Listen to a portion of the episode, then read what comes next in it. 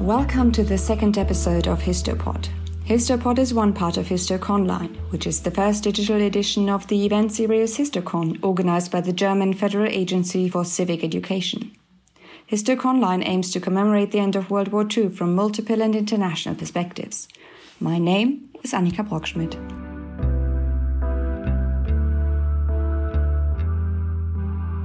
Today, we are going to take a look at how the Holocaust is taught and remembered in Japan. Our expert today will be able to tell us all about how Japan deals with the memory of the Holocaust, how it deals with its own past as Nazi Germany's ally, and why she thinks it is so important for Japanese children to learn about the Holocaust today. My name is Fumiko Ishioka. I'm the director of Tokyo Holocaust Education Resource Center. It's a non-governmental organization uh, using the history of the Holocaust as an educational tool to teach, uh, to educate kids in Japan about human rights and the values such as tolerance and respect for each other. One way of teaching the Holocaust is to speak with survivors, which is exactly what Fumiko has been doing. There are actually, uh, there were two survivors of the Holocaust living in Japan. One of them passed away. Uh, uh, he was originally from Poland and was hiding in the ghetto. We visited schools with him. But the other uh, Holocaust survivor is from originally from Hungary, and he uh, never shared an experience uh, before. But three years ago, he started to join our activities and we sometimes visit schools together. Without the Institute's work, though, there are not many instances where the average Japanese citizen comes into contact with information about the Holocaust, unless, of course, they are already interested in this part of history.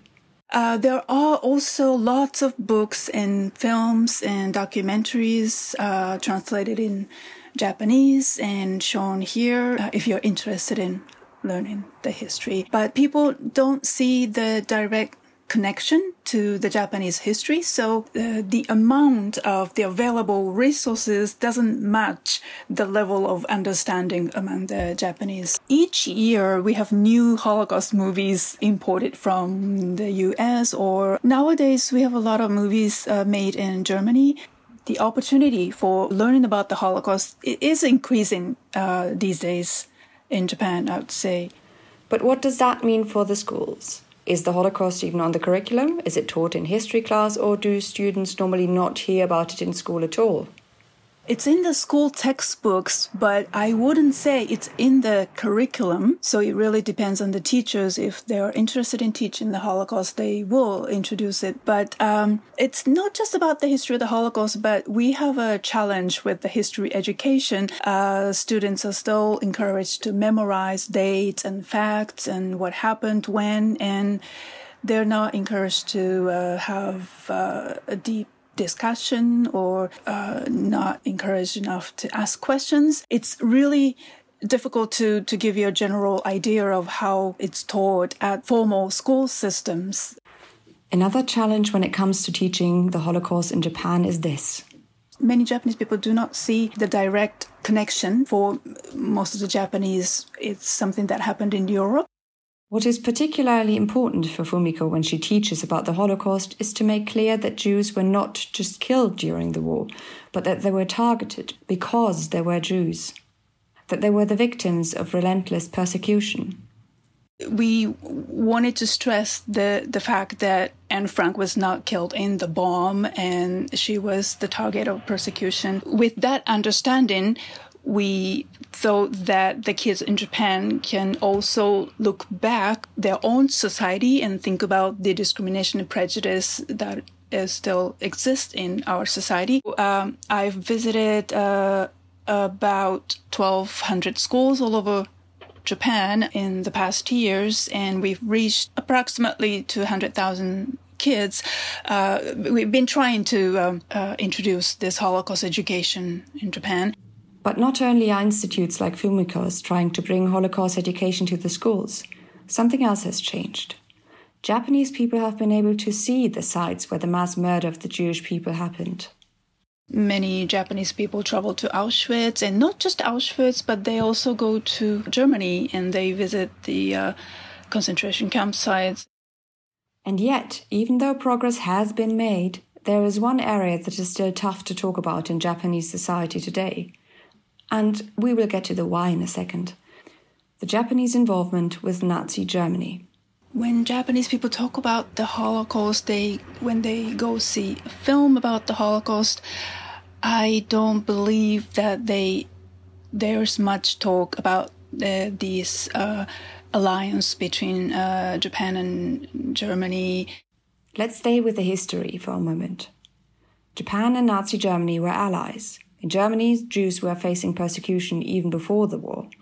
But what was the situation for Jews in Japan?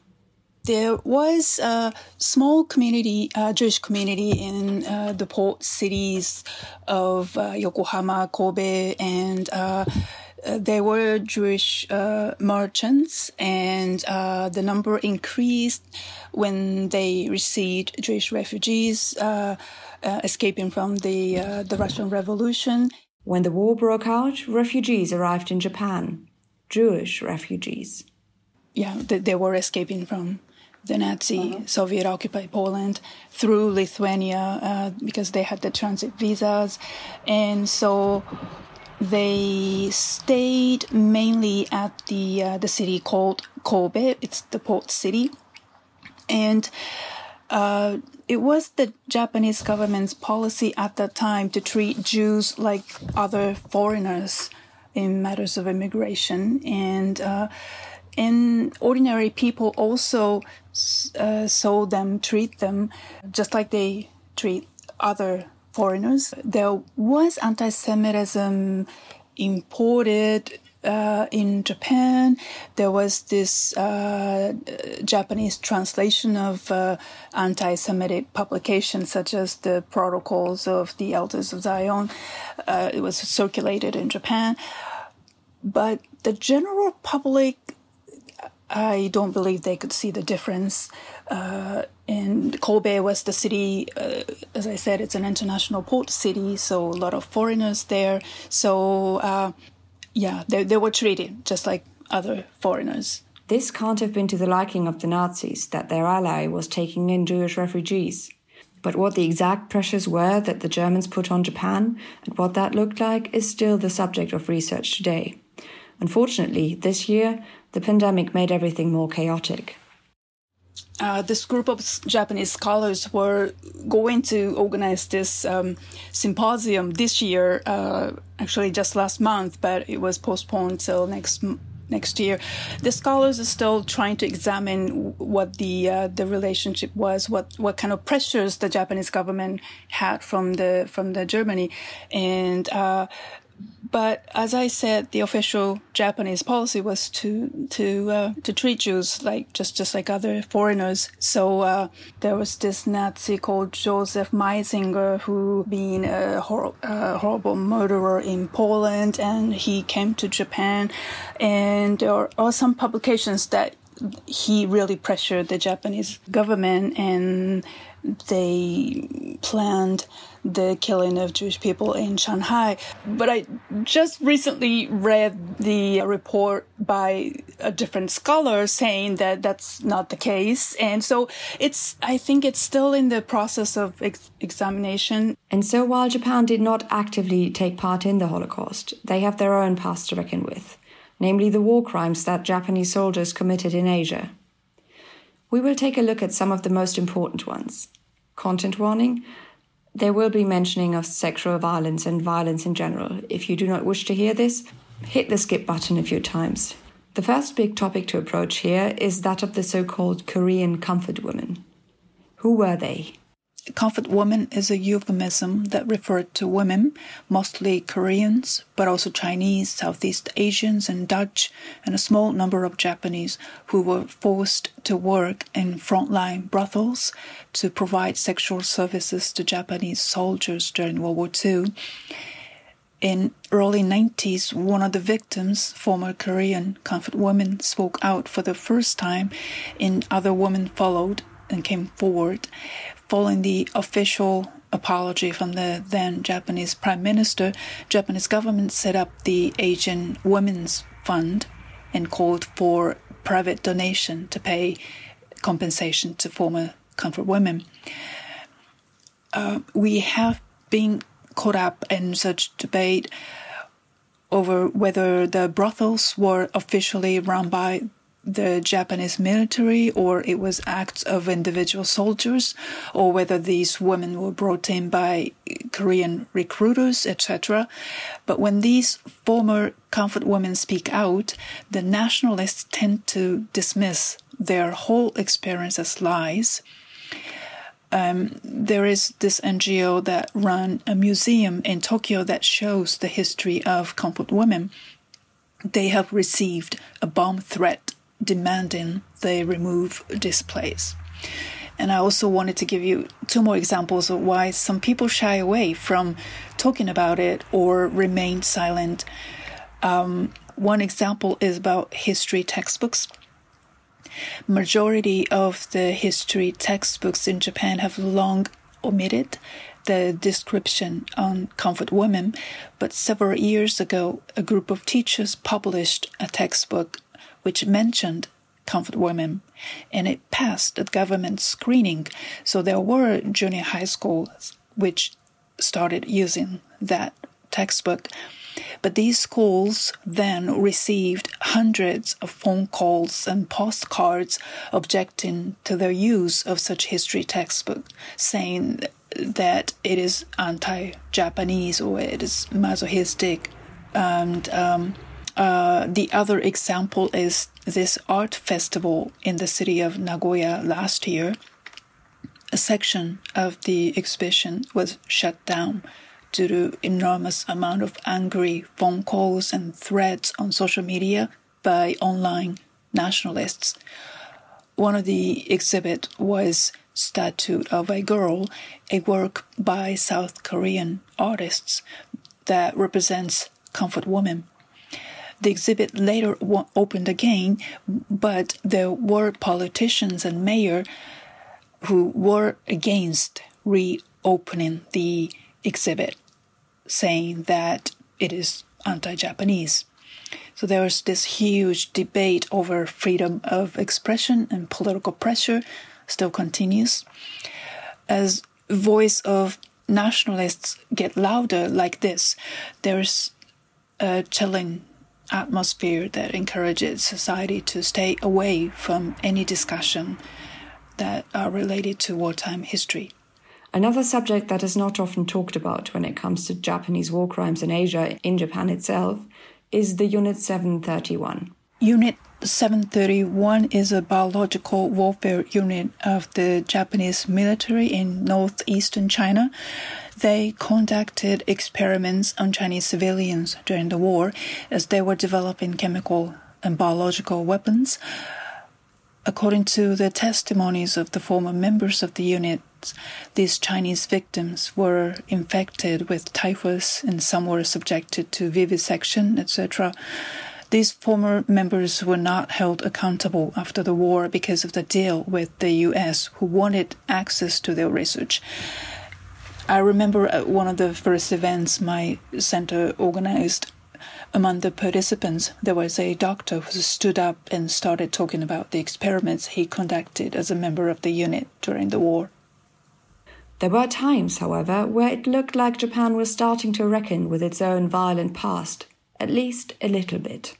There were times when it was not a taboo. In the 80s, there was a uh, it was like a social movement where teachers and mothers and the civil society came together and organized exhibitions on their own local wartime history. And it was really like a phenomenon that spread across the country. And it's called Exhibition of Wars for Peace and local government and local board of education at the time showed support, if only on paper. And it was uh, organized every year in summer around the War Memorial Day in August. And still today. But uh, the exhibition showed not just suffering of the Japanese people, but also Japanese aggression in Asia. And um, I remember it showed Nanjing massacre. It showed uh, pictures related to the Unit 731, which was biological warfare unit in northern China. And the exhibition often had the title or a caption with the term 15 years war, which means that the war started with the Japanese invasion in China in 1931 and ended in 1945. And uh, also remember at the exhibition venues, former soldiers or former member of the Unit 731 would talk about their experience. They make confessions. So in the 80s, reconciliation was an agenda. And many people were recognizing importance of facing the past, and that led to the openings of many, many peace so-called peace museums again across Japan in the 90s. One researcher was looking at these numbers. One researcher listed about 200 so-called peace museums in the world and one third was in Japan in the uh, 80s and 90s. Uh, when I was growing up, when uh, we also saw democratization in South Korea and Taiwan, and there was also uh, this first Korean comfort woman came out and to talk about her experience. That was in 1991, and there was a series of official apologies by the Japanese prime ministers in the early 90s. But then things changed. And a number of factors helped people to power who wanted to change the narrative of the war and who were not interested in coming to terms with Japanese war crimes at all. Quite the opposite, in fact. Japan's drive for peace and reconciliation in the 80s, 90s suffered serious setbacks. It was also the time when bubble economy collapsed, which was followed by this long years of economic slump. There's not, not a single wartime narrative in Japan, there have been nationalists who want to glorify the war dead and erase the stigma of defeat. Um, and this economic downturn and anxieties for future uh, globalization kind of um, fueled a new wave of nationalism and and uh, they would call the act of facing the past masochistic or uh, the act of critically looking at the past history uh, anti-Japanese. This development has also meant a change for some of the peace museums that Fumiko mentioned earlier. But it's not the same for every peace museum. Fumiko explains why. Some peace museums are run uh, by non-NGO, non-governmental uh, uh, organization, and some are publicly funded. And one example is that um, there's this peace museum in Osaka City, uh, the second biggest city in Japan, and it's uh, public funded. And they used they went through renewal in 2015, and in the new exhibits. Um, I actually haven't been there to, to see actually see the new exhibits, but discussion of Japanese aggression and atrocity has been totally, completely removed. Uh, the uh, I read in the paper that the process of this change started with the nationalist campaigns to revise and undermine the exhibits uh, started in 90s and osaka has a conservative local government. So they also pressured and uh, unfortunately they uh, yeah went through this major change. And it's an, one example of this political pressure when something in today's politics comes up that touches on Japanese identity or the military, which in Japan is called the Self Defense Force, the memory of the war is never far behind, like in 2004. In 2004, our self defense force was sent to Iraq, and there was a, a huge debate over Japan being remilitarized or Japan is going back to the wartime aggress- aggression and and these pacifists were outrageous uh, with this government's uh, action of uh, sending uh, the self-defense force in Iraq. So when we have such political issue come up, it always touches the uh, the wartime memory, but more so with the current administration, second Abe administration in 2012, that we hear the word masochistic more often. But what narrative would far right nationalists like to establish about Japan's role during the Second World War? First of all, they um, were forced into the war by Western colonial powers. Well, the administration itself does not say that explicitly, but uh, when the Abe went through the uh, cabinet reform in 2012, I believe majority of the cabinet members belonged to this organization called uh, Japan Conference, and that is a group of people, the ultra right wing nationalist group, which is insisting that Japan was forced into war by the Western colonial powers, in that Japan was, in fact, liberating Asian countries from the Western colonial powers. The revisionist version of Japanese history, fabricated by nationalists, has gained more traction in the past years. For them, it is not just about denying the past, but shaping a certain image of Japan in the present. For one thing, it's um, uh, the nationalist government doesn't want a discussion on Japanese aggression, but secondly, uh, how these people see their history is deeply intertwined with their political agenda. So nationalists want, uh, envisions a strong Japan and they desire to uh, enhance Japan's power, wealth, and prestige. The nationalists support the current administration's move toward remilitarization, and, and, and their voice is getting louder and louder. In the light of the change of course by the Japanese government, a debate started about a certain article in the Japanese constitution, namely Article 9. And again, history and how each side sees it plays a complex role in the discussion. This is quite a complicated issue, but Fumiko shed light on the issue for us and why the Article 9 is so crucial for a culture of remembrance in Japan. Article 9 is a war renouncing clause of the Japanese constitution. Not only it renounces the use of military force as a means to settling international disputes, it also prohibits the establishment of a military. The reality is, however, Japan has a military named Self Defense Force. The government has interpreted the Constitution the way the Self Defense Force would not be unconstitutional, saying that they're not war potential, but only for Japan's self defense.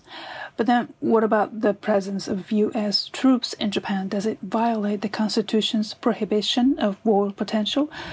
The meaning and the intent of Article 9 has been much debated since the 1950s. After the Cold War ended, the role of Japanese self-defense force expanded to participate in the UN peacekeeping mission started in Cambodia. Japan also joined the US-led coalition in Iraq following the 9/11 terror attack on US. There was again much debate as to what kind of personnel can be sent to such coalition under what kind of threat are they allowed to use weapons for the purpose of self-defense.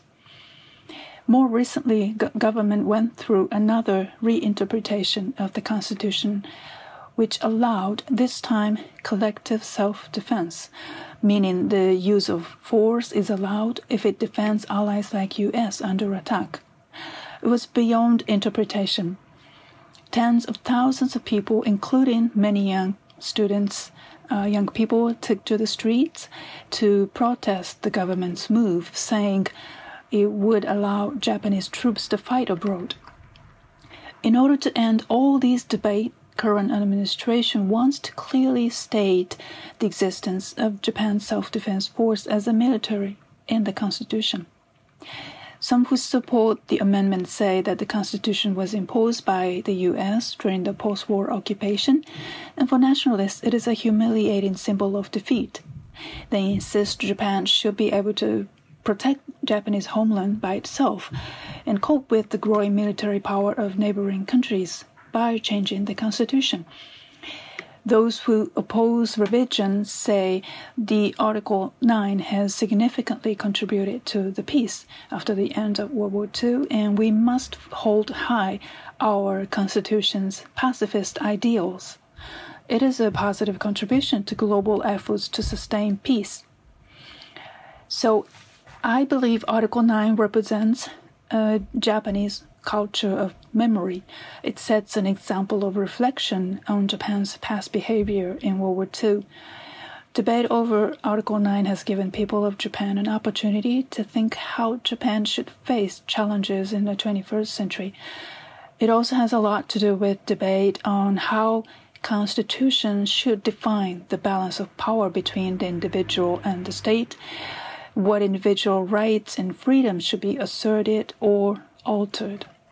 While it is progress that the history of the Holocaust is started to being taught in Japan, it is also tricky. Because, according to Fumiko, it offers a nationalist Japanese perspective an option to gloss over Japan's own violent past. As long as we are discussing the history of the Holocaust, we don't touch upon Japanese aggression. Yeah, so that's that's what I've been struggling to, to, to challenge. And this is where Fumiko's institute comes in and Germany's history. So, for example, this uh, story of the Jewish refugees escaping uh, from Europe uh, to Japan because a Japanese diplomat uh, issued transit visas, it's a very uh, feel good story. So, he's now all over school textbooks, and there's uh, new memorials uh, in the city of Kobe where refugees arrived, and those people who are interested in this story of Japanese diplomat and the Jewish refugees. Uh, they don't follow the whole journey of the refugees. They don't really know that uh, some of the refugees were sent to Shanghai, which was under Japanese military occupation. The general approach to education in Japan is making it harder for institutes like Fumiko's to achieve their goal.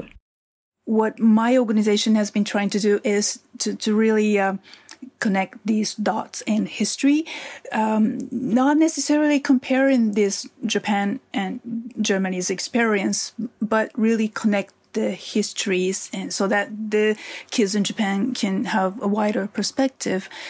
And and also the other things that have been really effective recently is that um, we've been introducing this uh, culture of remembrance in Germany. And uh, one thing that my organization does is this uh, organizing study tours uh, uh, to Berlin. And uh, I take them to the Nazi related uh, sites. And students are just really shocked to see these um, so many memorials and museums and and and it naturally sparks conversation among them about the Japanese uh, history at the time. I see them talk about um, why is it so different? Uh, why can't we talk about the um, why why are we not educated about the Japanese aggression during the war? It's been quite effective. But confronting that problem opens up thought processes to students that might not have been encouraged before to think about history on a more abstract level. The reason why I use the history of the Holocaust is because it really encourages students to ask questions. That is not what students in general are encouraged to do still in, in today uh, Japan. So, uh, on the one hand, I feel hopeful that because just 10 day trip to Europe really changed them. I can see them. But at the same time, uh, in Japan, these young people, the majority are remaining silent. Uh, they feel really uh, uh, pressured uh, if they speak because with this social media culture, the, the, if you say something wrong, then people will really attack you harshly. And so uh, there's uh, atmosphere of not being able to easily speak out or yeah talk about uh, sensitive subjects like Japan- Japanese aggression in, during the war. So um, what my organization is trying to do is to first of all encourage students to ask questions but second of all um, really to create a place where students can freely talk and share and have this open dialogue and that's really possible when they are outside Japan when they are traveling together. So we are introducing the history of the Holocaust, but we are encouraging students to think about what it means to us. Uh, we would like to create an opportunity where students realize that how we see our past and how we try to learn from the past really shape us today and our future. So twice a year, three times a year, actually, we organize study tours to Europe twice for students and once for teachers. I asked Fumiko about her own first encounter with the German culture of remembrance of the Holocaust, what it sparked in her.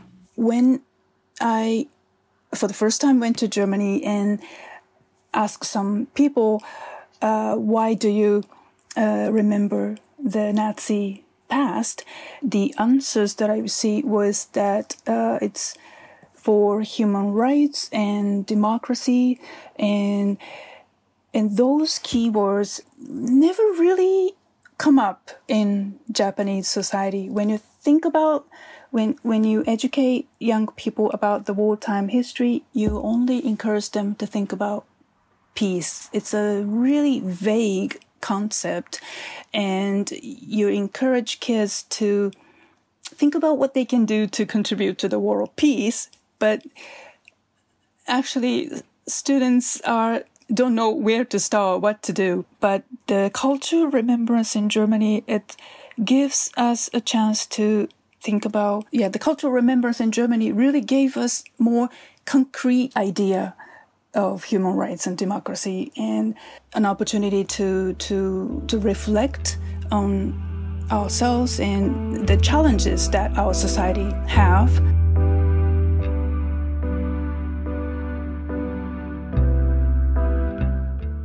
That was it from us this month. You can find more information about the Histo podcast as well as various other offers on www.histocon.de.